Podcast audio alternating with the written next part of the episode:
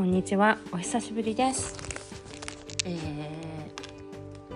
今日は5月の14日金曜日。ドイツ時間12時23分を回ったところです。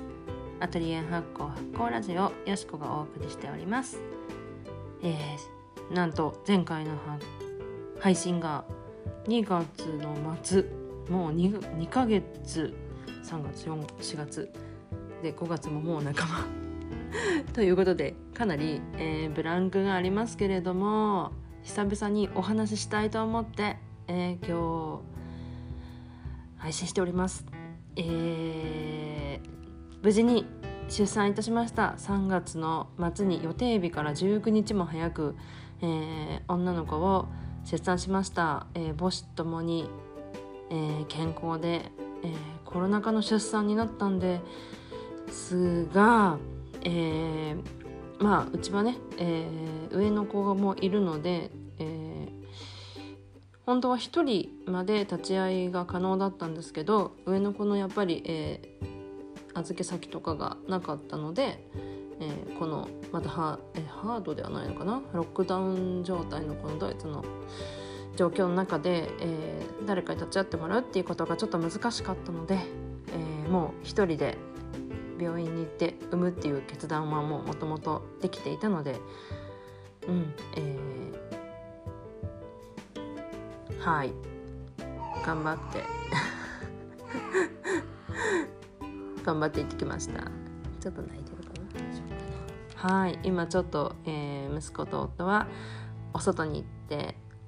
いるので娘と2人の時間で配信しています。えー、っとそうですね久々の2年ぶり2年4ヶ月ぶりの乳児に触れてすごいちっちゃくてびっくりです。もちろんそれ以上大きかったら 私のお腹には入っていない入れないんですけどもう、えー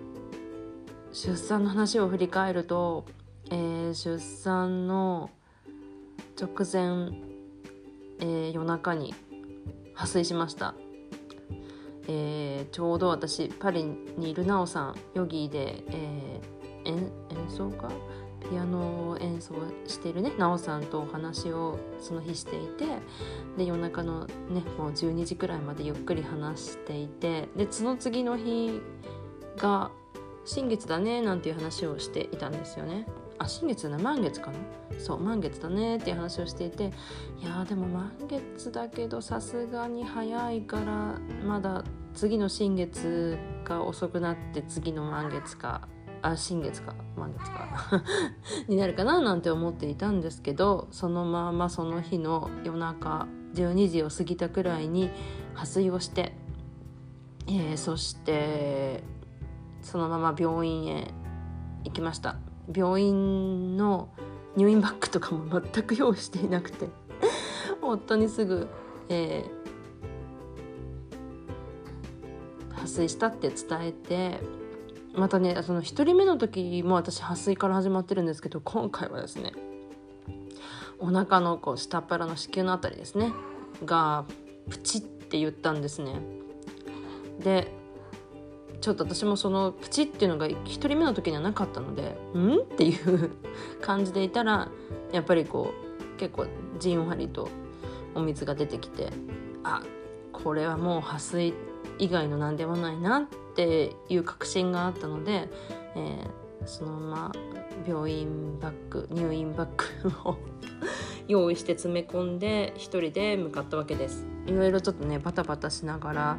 えー入院の準備をしてタクシーを呼んで、えー病院に行きました、えー夜中だったこともあるし、えー緊急口から、えっとね、入っていったりしたんですけどまああの1人目の時と同じ病院だったんで私は勝手がなんとなく分かっていたのでよかったんですけどこれはもうこのコロナ禍出産だからしょうがないとは思うんですけど付き添いもなくなんとなく夜中で、えーね、病院の人たちもすごい少なかったりしたのであ少ないというか受付がですね。なのでちょっとこうこれは1人目だったらきっと不安だろうななんて思いながらはい。そんな感じで入院しました。あっという間に5分が経ってしまったのでこれまた次回出産の話をしたいと思います。はい。それではお聴きくださってありがとうございます。Bis dann, tschüss.